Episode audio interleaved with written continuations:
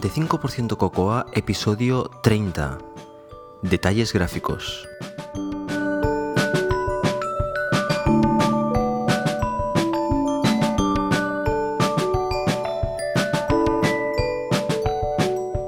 Chicos y chicas, la calor ya está aquí. Hola, soy José Antonio Lobato de Binary Tricks y podéis encontrar más cosas sobre mí en mi web personal josealobato.com y también me podéis seguir en Twitter como arroba josealobato. No sé vosotros cómo lleváis el tema de la calor, pero yo realmente lo llevo mal. El hecho de ir sudado desde primera hora de la mañana a última hora de la tarde y para rematarlo los aires acondicionados ah, no es una cosa que me guste. Me gusta la luz del verano, me gusta las noches del verano, algunas, pero en términos generales la calor es... Eh, no, me gusta, no me gusta y, no me lo paso bien. Increíble que este sea el episodio 30. Nunca hubiera pensado que hubiera llegado a, tan lejos, a hacer un episodio 30. Y tenemos unos cuantos episodios ah, más adelante que van a resultar mm, bastante interesantes. En el episodio de hoy tenemos ah, tres secciones. Tenemos una sección de nuestro compañero Daniel Aguayo que nos trae más GTD para enterarnos de más cosas de cómo funciona GTD. Tenemos al señor Iván Leider que nos comenta un tema tremendamente interesante acerca de los detalles en algunas aplicaciones y que posiblemente va a servir de lanzadera para comenzar una, nueva sección al respecto. Y finalmente os amplío un poquitín un post que hice en, el blog acerca del trabajo a ráfagas. Y además al final os hago una recomendación que a mí me ha resultado bastante interesante, por lo tanto espero que también os resulte interesante a vosotros. Pues sin más dilación, nos vamos al episodio y espero que os lo paséis bien.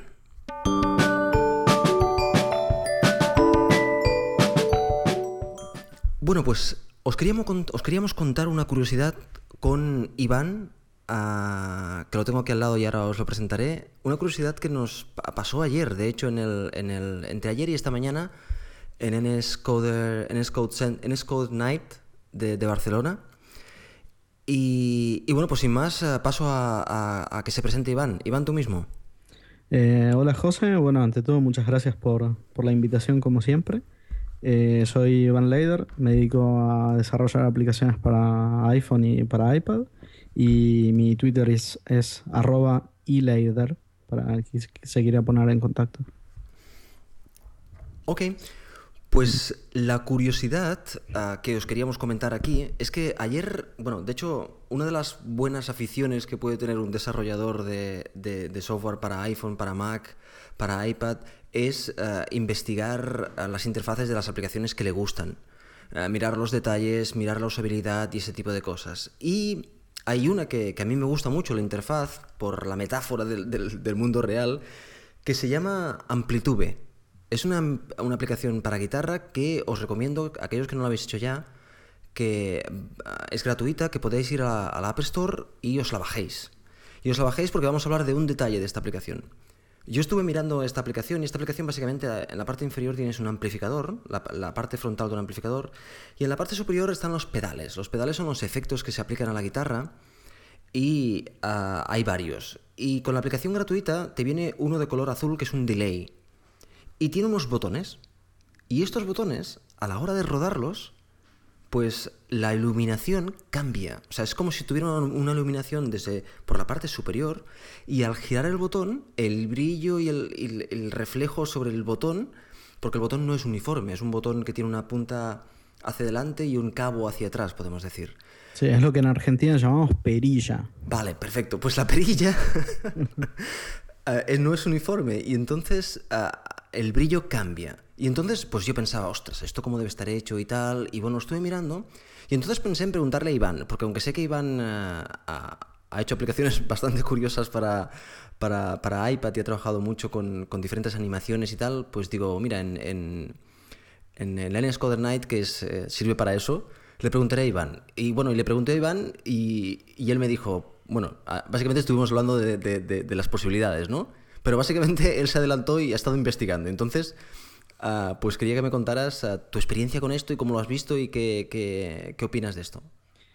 Bueno, eh, entonces yo cuento la, historia desde mi punto de vista. Entonces José me muestra esta aplicación y me dice, mira este botón, ¿qué pasa cuando, cuando lo giras? Al principio ni me di cuenta.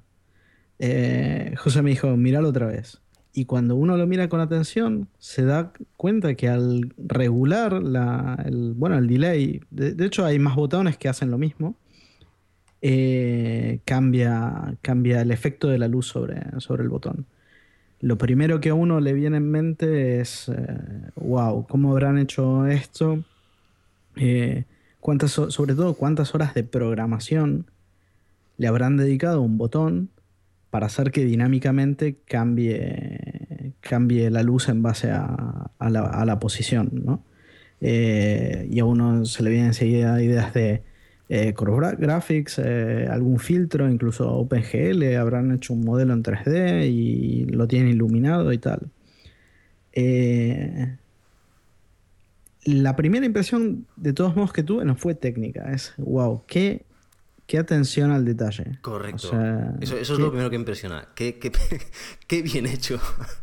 O sea, porque el, nivel de realismo que le da una cosa tan sutil que yo probablemente, digamos, ni me hubiera dado cuenta. Eso, eso es una, característica. O sea, de hecho, eh, kudos para, para, José que se dio cuenta el nivel de detalle que tenía la, la aplicación. Entonces, lo primero que impresiona es el, nivel de detalle. Y yo digo, si alguien tuvo ese tipo de atención al detalle, digo, probablemente también haya elegido la solución técnica más simple. ¿Cómo lo haría yo? Y bueno, un poco en base a mi experiencia, le comenté a José, una, una posibilidad es que estén usando sprites, sprite sheets. Los sprite sheets son imágenes grandes que contienen pequeñas subimágenes, digamos, eh, con mm, todas las fases de una animación. Supongamos, imagínense un dibujo animado, el ratón Mickey caminando. Eh, en, un segundo hay 30 cuadros, bueno, 30 imágenes en, en una sola imagen, digamos, grande. Y después, cuando uno quiere mostrar eh, la animación, muestra solo una parte de la imagen. Eh, cada, cada, por ejemplo, cada treintavo de segundo, si en el caso de, de 30 imágenes por segundo, en una, en una animación de un segundo, ¿no? Viene a ser como un dibujo animado, pero en este caso dinámico, porque eres tú quien está haciendo avanzar o retroceder el, dibujo animado. Claro, yo lo asocié exactamente. Yo, digamos, mi experiencia era haber trabajado con eso en animaciones, pero lo asocié con el mismo principio en base a un valor de, intensidad del valor del, botón, ¿no? O sea, que cuando está en cero prácticamente no tiene iluminación, cuando está en la mitad, que apunta hacia arriba, es donde tiene más iluminación, en la punta, y después va hacia, hacia el otro lado, ¿no? Y se ilumina la parte de atrás del botón. Em, y entonces le comenté a, a, José, lo que yo hago en general cuando, cuando veo estas cosas que me encantan, eh, hay muchas aplicaciones para los que ya lo había hecho, es cuando sincronizo la aplicación que bajo desde, desde el iPad con iTunes, eh, puedo acceder al paquete de la aplicación. En iTunes, en la sección de aplicaciones, se hace clic con el botón derecho, mostrar en el Finder y se ve un paquete que se llama IPA, que es simplemente un archivo zip normal. Eh, o sea que cambiándole al IPA la, extensión por zip y haciéndole doble clic se, descompacta. Eh, normalmente una estructura de un, de un, IPA es tiene una carpeta con el artwork de iTunes, un descriptor que es un playlist y una carpeta que se llama payload. Y dentro de la, la, carpeta payload está la aplicación en sí, que es un lo que en, Mac se llama un package, ¿no? O sea que tenemos que hacerle una vez más clic con el botón derecho al package y decirle ¿cómo? Para expandirlo, ¿no? Exactamente, para, para decirle que muestre los contenidos. Y básicamente con eso vemos todos los recursos que lleva dentro una aplicación, desde el binario hasta todos los zips compilados, o sea, los NIBs y las imágenes, eh, eventuales XMLs, eh, archivos de preferencia, bueno, el info.plist, eh, están todos los archivos. Y bueno, es una buena forma para, para entender cómo el desarrollador encaró un determinado problema. Em, de hecho, muchas veces me llevé varias sorpresas. Aprendí, aprendí realmente muchas cosas. Hay gente que, que llegó, llega a hacer file systems virtuales para proteger los archivos eh, y que no los copian, por ejemplo. Mm. Eh, no, es, realmente muy interesante. Bueno, y entonces en el caso de Amplitude, eh, la aplicación pesa 66 megas y hay 40 megas de PNGs. De PNGs. Y ahí está el truco.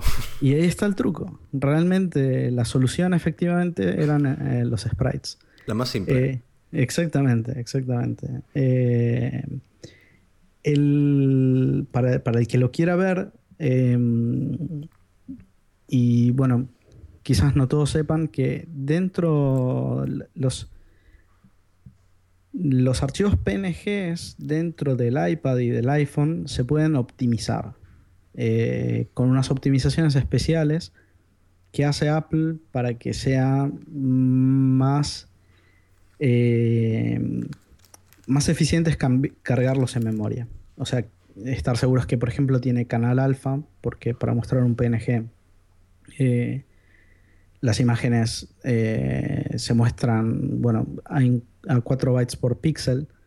Entonces, por ejemplo, un PNG sin canal alfa cuesta más cargarlo en memoria que un, PNG con canal alfa.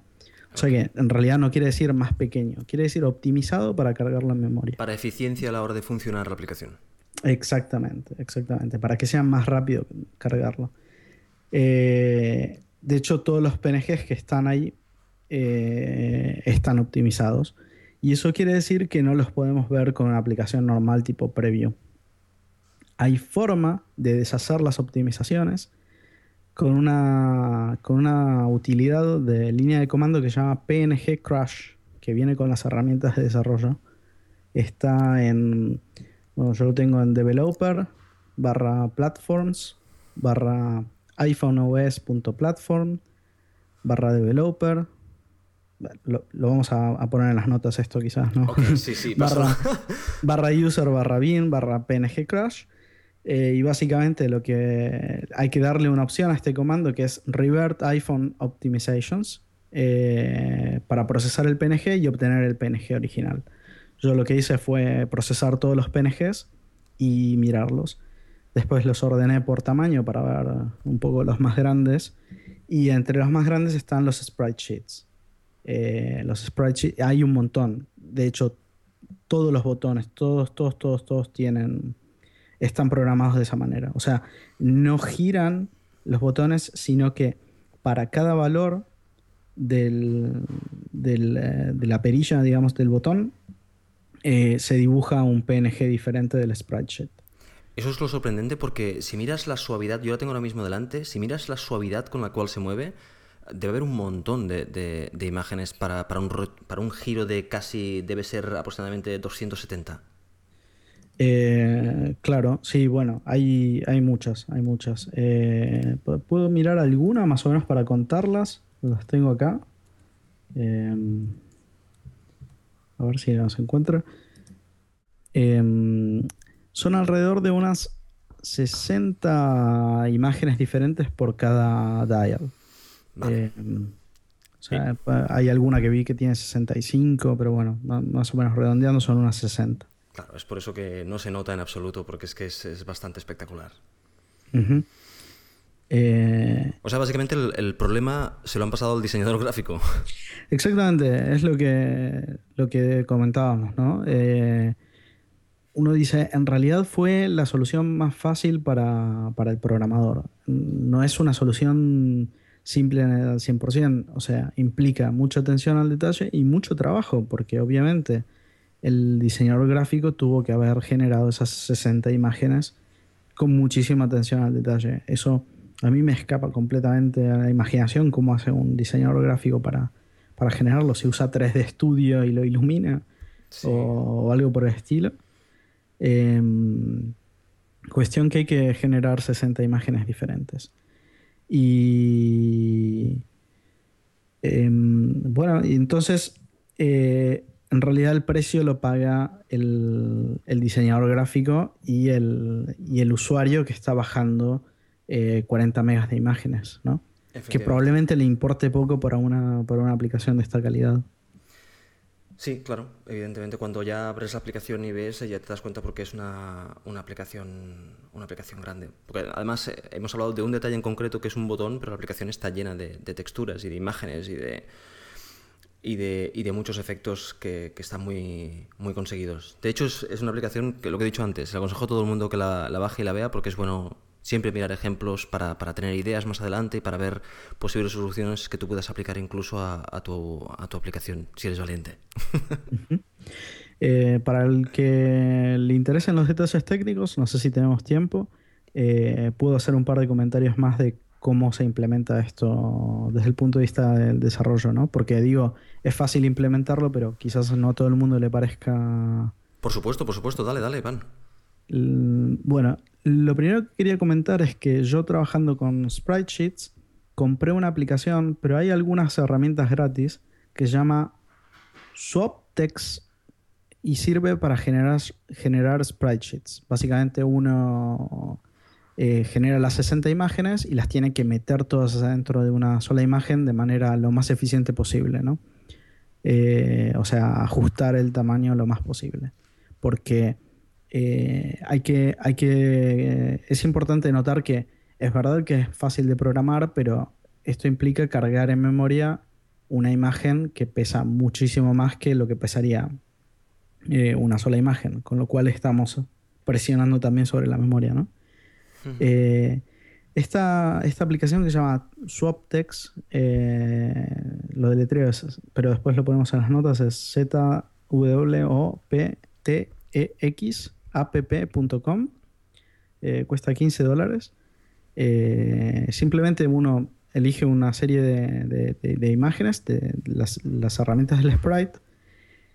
Eh, la herramienta genera una, única imagen y un descriptor XML que dice cuál es el, el contorno del rect de cada imagen adentro del, de, la, de, la, imagen grande, digamos. o sea, ah, en, qué, en, qué, posición y qué tamaño tiene cada subimagen de la imagen grande.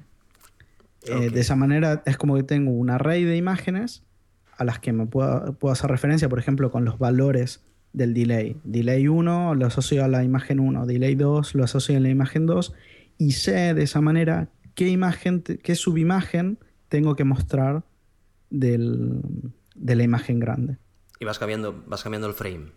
Exactamente. Sin, animación, sin animación, evidentemente. En este caso es sin animación. Y sobre eso también quería hacer un comentario. En este caso sin animación, pero sin embargo yo usaría personalmente, no sé si esto es correcto, si alguien quiere comentarlo, eh, seguro nos hace un favor a todos. Yo igual asocio el dibujo de cada imagen, o sea, cuando dibujo cada imagen, cuando cambia el valor, no.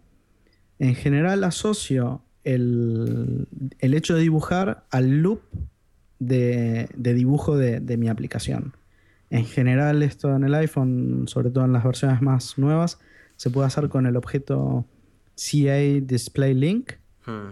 que es una especie de timer que se dispara cada 60, cada, o sea, cada 60 de segundo, cada 30 de segundo o cada 15 de segundo. Ok. Y eso garantiza que cuando se dispara eh, es el momento indicado para dibujar. Correcto. Eh, entonces, ¿cómo funciona? Cuando cambia el valor dibujo, no. Yo estoy dibujando todo el tiempo. O quizás no todo el tiempo. Si voy a dibujar lo mismo que antes, no lo, dibujo de nuevo. Eso es muy fácil, digamos, de cachear. Pero pero lo que hago es, cada vez que voy a dibujar, le pregunto al modelo cuál es el valor. No hago que el modelo haga que yo me dibuje, sino que es el loop de dibujado el que le pregunta al modelo qué es lo que tiene que dibujar. El loop estándar de dibujo siempre vamos a estar dibujando si es necesario. Exactamente. O sea que en, en, definitiva no es una animación, pero se parece bastante. Se parece bastante. O sea, no es el modelo el que, el que comanda el, el hecho de que dibujar. Es una, es una cosa que me parece que funciona mejor que el mecanismo inverso. Pero es una cuestión de gustos, quizás. Quizás no tenga mucho sentido lo que estoy diciendo. Bueno, pues si eh, alguien se ha peleado ya y tiene una experiencia similar o diferente, que, que lo diga. Aprenderemos todos. Exacto. Y bueno, entonces básicamente de ese array eh, voy a obtener el rect y el de la imagen que quiero dibujar. Eh, entonces simplemente lo que hago es en un layer, en un CI layer, eh, cambio el contents rect. O sea, el, el layer tiene contents y los contents son, por ejemplo, los contenidos de la imagen. Y es como que voy, o sea, el, el, layer enmascara todo lo que está por afuera de, que no se ve. Y yo voy moviendo la imagen por detrás del layer. Entonces es como que yo estoy viendo una ventana y el contenido detrás de esa ventana se va moviendo. Es, un poco complicado. De, bueno, no, básicamente sí. Es, eh, bueno, es el, objetivo de las layers, ¿no? El poder eh, tener la caché detrás de la imagen, ¿no?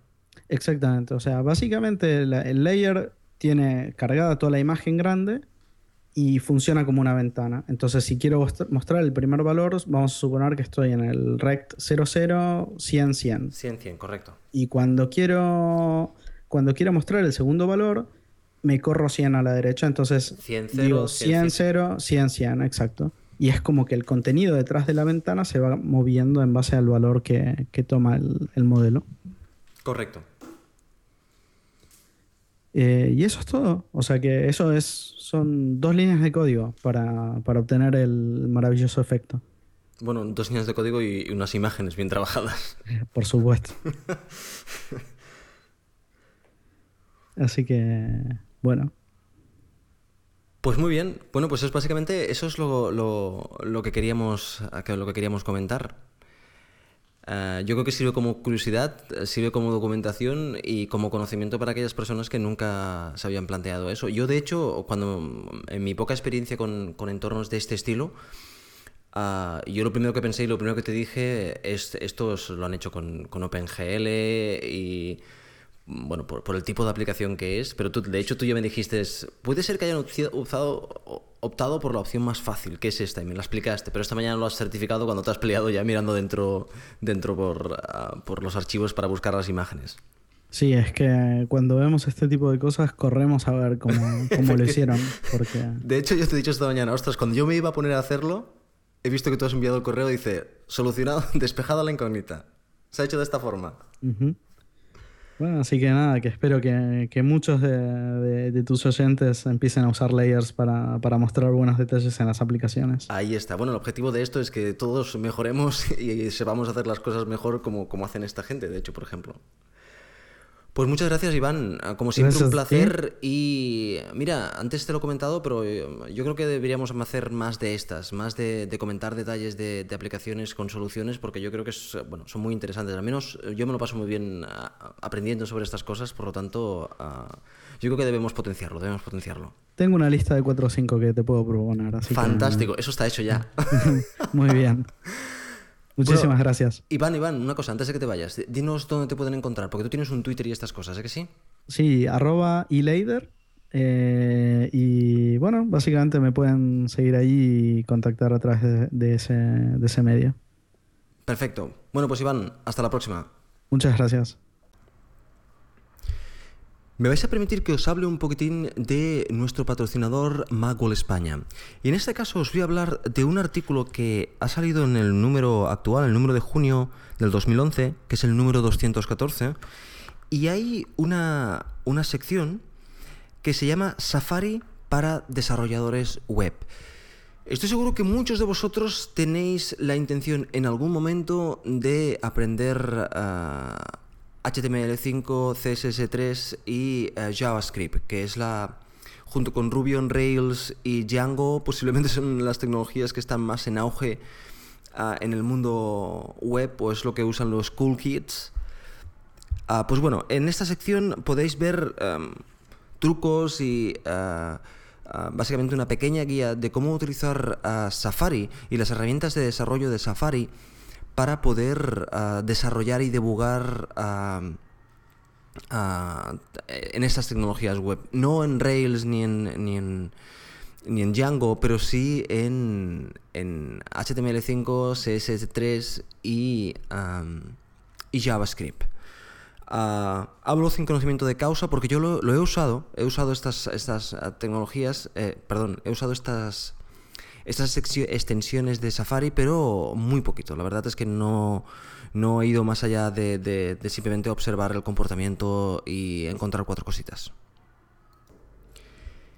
También os quería comentar que desde unos números atrás hay una sección de tutoriales de iLife 11.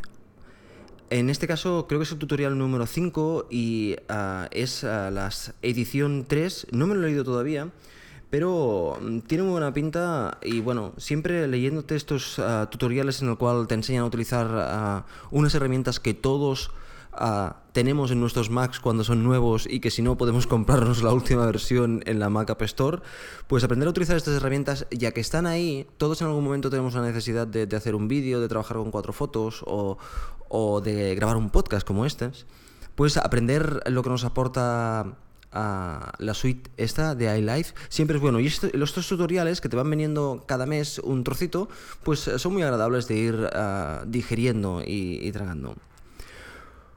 Pues nada, dar las gracias como siempre a Macul España por ayudar a, nuestro pequeño podcast.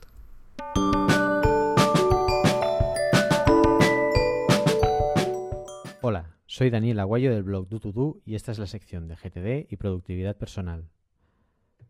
Hoy vamos a seguir con el cuarto paso del flujo de trabajo de GTD, que es hacer. Hacer, al fin y al cabo, es el objetivo de todo, este jaleo de organizar el trabajo lo que queremos es hacer las cosas. Si no las hacemos, no hay cambio y si no hay cambio, no avanzamos hacia nuestros objetivos. ¿Cuándo hacemos? Hacemos durante todo el día. Es por lo que cobramos. Es nuestro tiempo profesional, lo dedicamos a eso. Pero también es nuestro tiempo personal. Porque recordad que las próximas acciones pueden ser tanto de acciones de para nuestro día a día profesional o para nuestro ámbito profesional todas las próximas acciones son igual de importantes. Bien, el concepto es sencillo.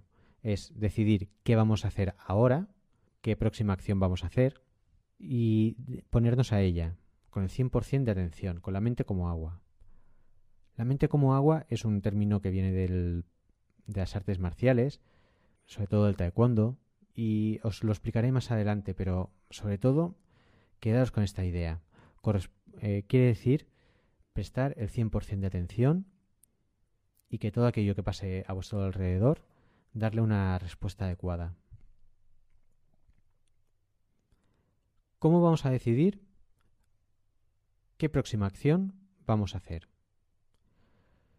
Bien, pues si son las diez y media de la mañana y tengo que hacer algo, lo primero que voy a hacer, sin duda, es consultar el calendario.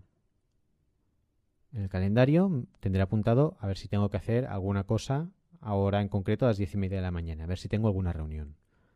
Una vez descartado el calendario, no tengo nada definido exactamente para esta hora. ¿Cómo escojo lo que he de hacer?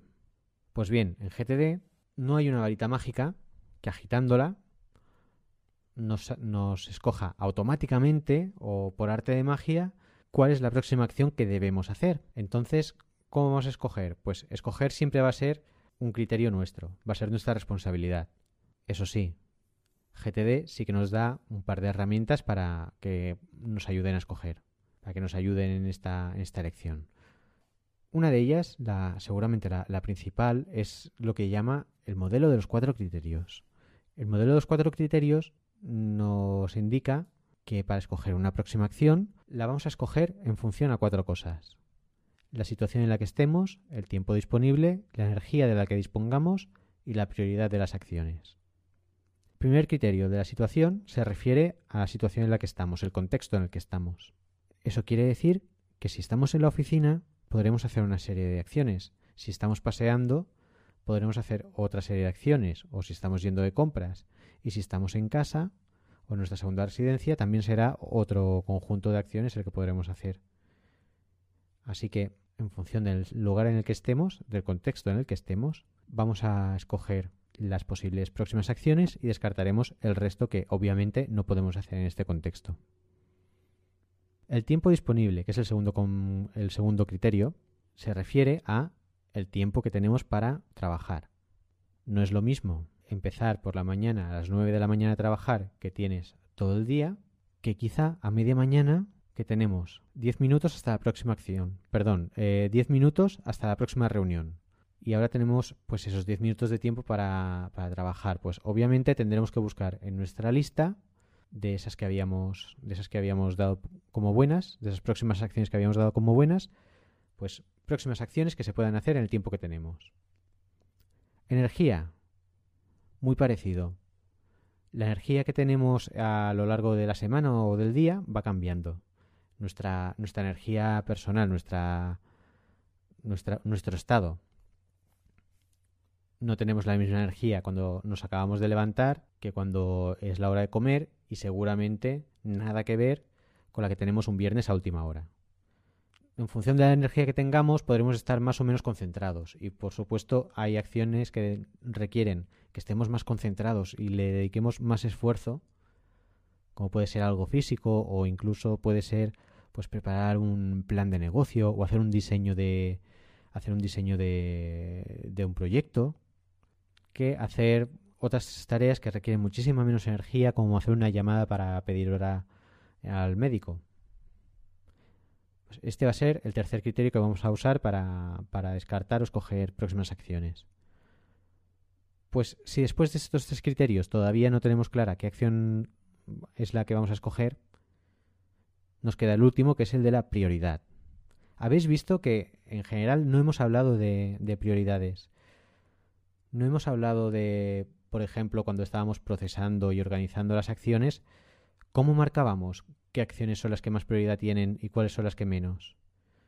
Bueno, esto tiene una explicación muy sencilla.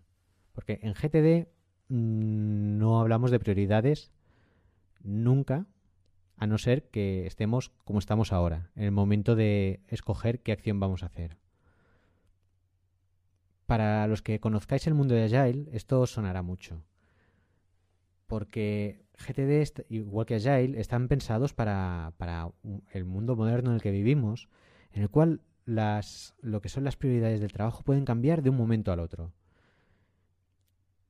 Un lunes puedo definir que una acción tiene muchísima prioridad y en cambio otra es algo que cuando yo tenga tiempo lo haré. En cambio el miércoles el cliente me ha llamado con que aquello que no era tan importante tiene que estar acabado ya y en cambio lo que yo quería hacer tan importante resulta que han anulado el proyecto. Y esto seguramente os habrá pasado más de una vez. Pues tanto las, metodologías Agile como GTD no esperan que las prioridades de las tareas sean constantes durante toda la vida del proyecto o de lo que tengamos que hacer. Por eso no, no evaluamos qué prioridad tiene hasta que vamos a escogerlo. Y es lo que estamos haciendo ahora. De las próximas acciones que nos hayan quedado, al final el último criterio que vamos a usar para escoger cuál de las próximas acciones es la que haremos ahora va a ser el de, bien, cuál de todas estas tiene mayor prioridad, cuál de ellas es la que me acerca más a mis objetivos. Así que este es el modelo de los cuatro criterios. Escogemos las próximas acciones en función de los criterios de situación en la que estamos, tiempo disponible, energía que tenemos y prioridad de las acciones. Luego también os quiero comentar que hay tres tipos de trabajo. El trabajo predefinido, las, las próximas acciones que ya teníamos apuntadas, el trabajo que nos surge a lo largo del día, como esas interrupciones, esas llamadas inoportunas, y también el trabajo que consiste en definir más trabajo, es decir, cuando estamos planificando, cuando estamos procesando, capturando, revisando, etc. ¿Por qué es importante tener siempre claros y presentes estos tres tipos de trabajo? por lo siguiente. Imaginaos que os llama un compañero de trabajo y os dice que aquello que os había pedido realmente es muy urgente. Aquello que os había dicho, esto házmelo sin prisa, me acaba de llamar el cliente y tiene que estar hecho ya. ¿Qué hacemos en ese caso? Decimos siempre, oye, no me llames con estas cosas o envíame un mail porque esto lo tengo que procesar, lo tengo que meter en mis listas de próximas acciones. O le decimos siempre a esta persona, mm, vale, lo dejo todo, paro el mundo y me pongo a hacer lo tuyo. Pues nunca va a ser mm, ni una cosa ni la otra mecánicamente.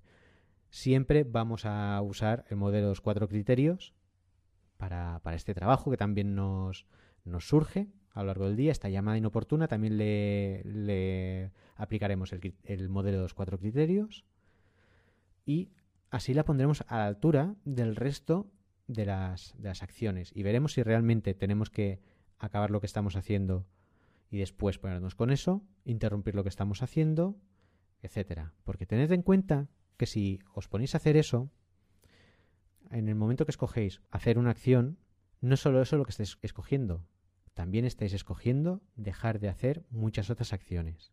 Por eso tenéis que tener presente todo el trabajo que hay pendiente, el predefinido, pero también el que os surge, para decidir si es lo más adecuado escoger ese trabajo que surge, o aunque para otra persona sea urgente, quizá para nosotros no lo sea.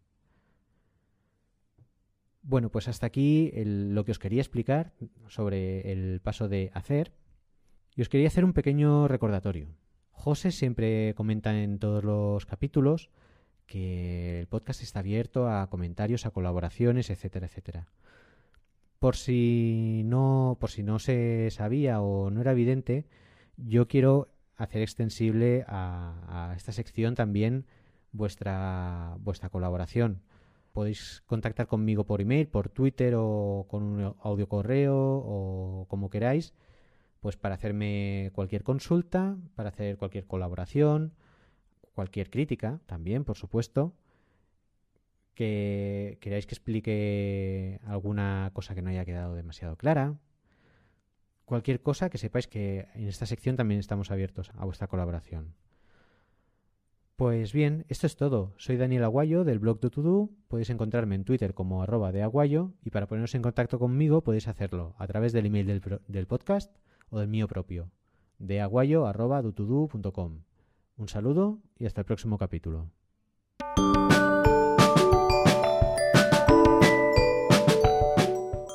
El programador de élite. Trabajo a ráfagas. En esa sección de El programador de élite me gustaría hablaros de un post que hice en el, en el blog esta semana pasada basada en, bueno, en un pequeño análisis que hice de mi propio trabajo eh, en los últimos meses y lo he llamado trabajo a ráfagas. Para aquellas personas que no leáis el blog, pues aprovecho y lo, y lo comento aquí porque quiero complementarlo un poquitín. Como muchos de vosotros, ah, yo he trabajado en, en, grandes oficinas con mucha gente, con muchas reuniones, con gente que Ah, podríamos decir que mm, la filosofía que tiene de empresa es eh, completamente diferente a la que a la que tenemos solemos tener la mayoría de los desarrolladores. Y en definitiva en estas oficinas pues bueno, tienes eh, reuniones que no pones tú a tus mejores horarios y eh, reuniones improvisadas a las cuales en algunos casos puedes decir que no y en otros no. Y también tienes interrupciones de, tu compañero de delante, de atrás, de al lado, de la izquierda, de clientes que vienen, de clientes que llaman, eh, de, bueno, mm, incluso de compañeros que quieren hacer el café contigo, cualquier eh, posible interrupción dentro de un entorno en el cual no estás solo.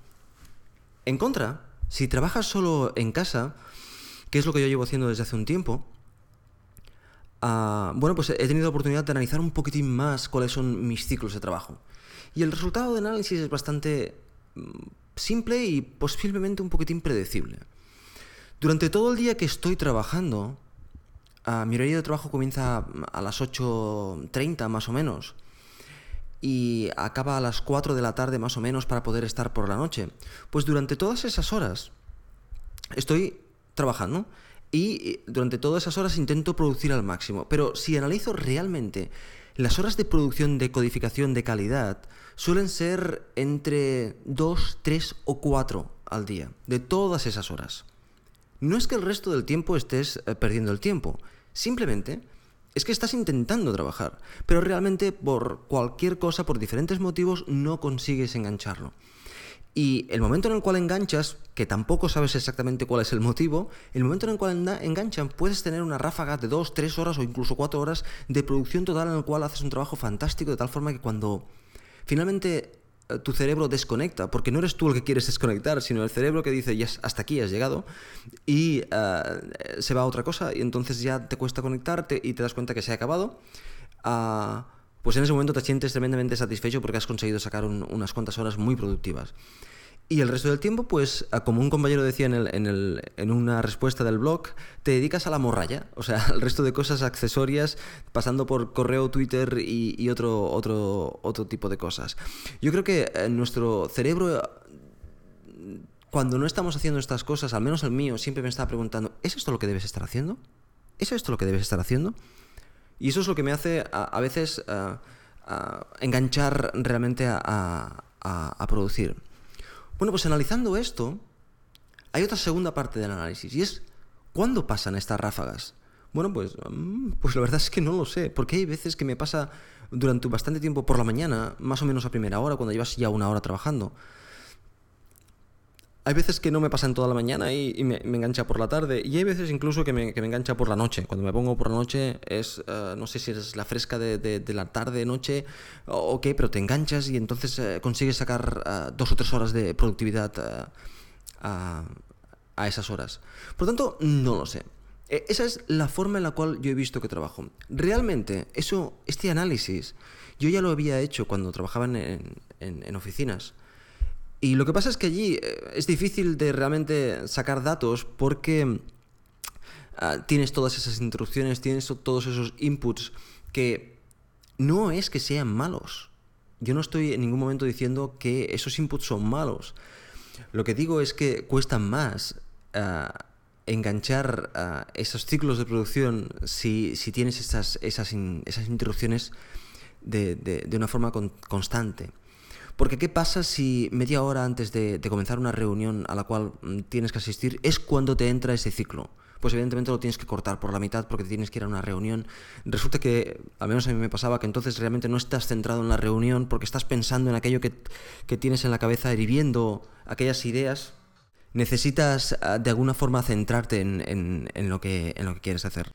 Bien, pues esas eran, mis reflexiones. Ah, como ya sabéis, ah, siempre abogo, siempre os digo que es bueno inspeccionarse a uno mismo y ver ah, sus puntos fuertes y sus puntos débiles para, poder optimizar nuestra forma de trabajar. Si conseguimos poder potenciar esos, esos, esos, momentos mejores, pues a lo mejor podemos incluso dejar de trabajar el resto de horas. Toda esa reflexión viene al cabo de que si vuelves a trabajar en una oficina o si estás trabajando en una oficina, ¿cómo te lo puedes montar o qué puedes hacer para, para poder optimizar esto? ¿Cómo puedes decir que no haces reuniones fuera de cierto horario? ¿Puedes ah, poner ciertas restricciones eh, a las interrupciones que tienes? No sé. Básicamente es tener argumentos y investigar es la mejor manera de tener argumentos. En el comentario de esta semana os quiero recomendar un podcast, un episodio de un podcast. Ya sé, ya sé, últimamente estoy recomendando mucho podcast, pero bueno, es que cuando hay episodios buenos considero que ah, vale la pena. Al menos a mí me gustaría que me los comentaran y por lo tanto yo los comento.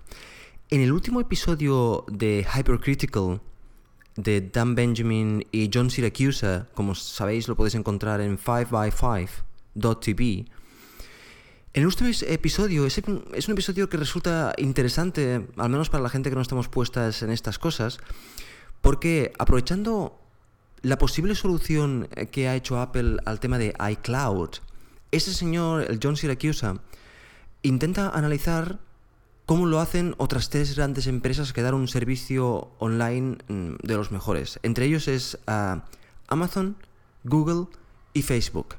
Y lo analiza desde el punto de vista de qué hardware utilizan, qué software utilizan y qué acercamiento tienen a la solución on the cloud.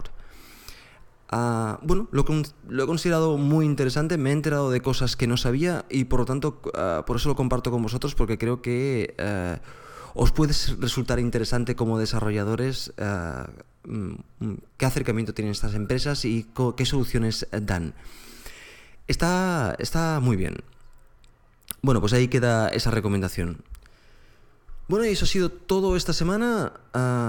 Espero que, os haya sido útil y solo quería, bueno, en cierta manera, deciros que, me ayudéis un poco. Eh, mucha gente me ha hecho comentarios en, en, iTunes, mucha gente ha hecho comentarios en, en Twitter y evidentemente son muy de agradecer porque esto llega a más gente. Pero os quería pedir que si ah, os ha sido de utilidad el, podcast, si os gusta que, que, crees que, os, es útil, pues que lo publiquéis en, Twitter, que digáis en Twitter que estáis escuchando el, podcast 85% coco de, de, arroba José Alobato, porque eso simplemente hace que gente que os siga ah, tenga la curiosidad de ver ah, qué hay en ese podcast y de qué va y bueno, más gente se pueda enterar. Es increíble el montón de gente que me ha dicho, pues curiosamente me enteré de ti porque busqué por la, por la iTunes Store y, os encontré. Bueno, pues eh, si lo encuentra la gente de forma más rápida en Twitter, pues, ah, pues que lo puede hacer. Bueno, pues si lo creéis oportuno, eh, estaríais ayudando a este pequeño podcast a ir un poquitín más allá. Y ya sabéis, si os queréis poner en contacto conmigo, pues eh, simplemente podéis enviar un correo electrónico a 85%cocoa.gmail.com Y esto ha sido todo por hoy. Y como siempre, a seguir corriendo.